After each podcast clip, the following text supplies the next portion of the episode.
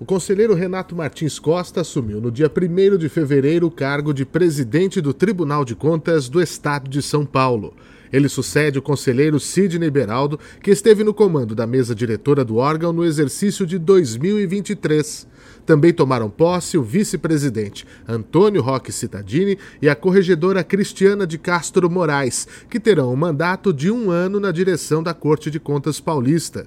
Eleito por unanimidade pelo colegiado durante sessão especial no Auditório Nobre, ocorrida em 6 de dezembro, Renato Martins Costa assume pela quinta vez o comando do TCE paulista.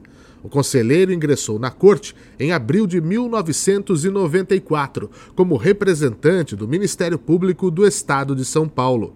O termo de posse foi assinado em ato na sala de reuniões da presidência, que contou com a presença de conselheiros, auditores, membros do Ministério Público de Contas, chefes de gabinete e representantes de diretorias e setores do órgão.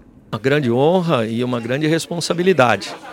Hoje tivemos a posse administrativa, os mandatos se encerram em 31 de janeiro. Então, hoje, 1 de fevereiro, foi feita a transmissão administrativa aqui nesta solenidade simples, porém carregada de significado, no gabinete da presidência.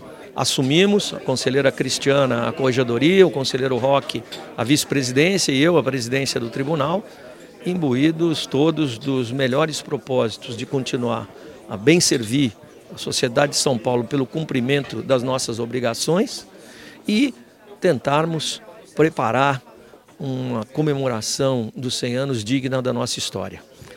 Há muito o que fazer, mas a vontade de acertar é muito grande. Formado pela Faculdade de Direito da Universidade de São Paulo, Renato Martins Costa esteve à frente da presidência em 1997, 2004, 2012 e 2018, além de ter participado por outras vezes do comando administrativo da casa como vice-presidente e corregedor. Nomeado procurador de justiça em 1991, foi assessor do Procurador-Geral de Justiça do Estado de São Paulo.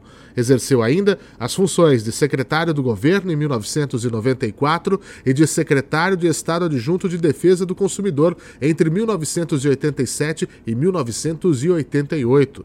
Também presidiu a Associação Paulista do Ministério Público no biênio 90-92 e o Conselho Fiscal da Confederação Nacional do Ministério Público em 1994.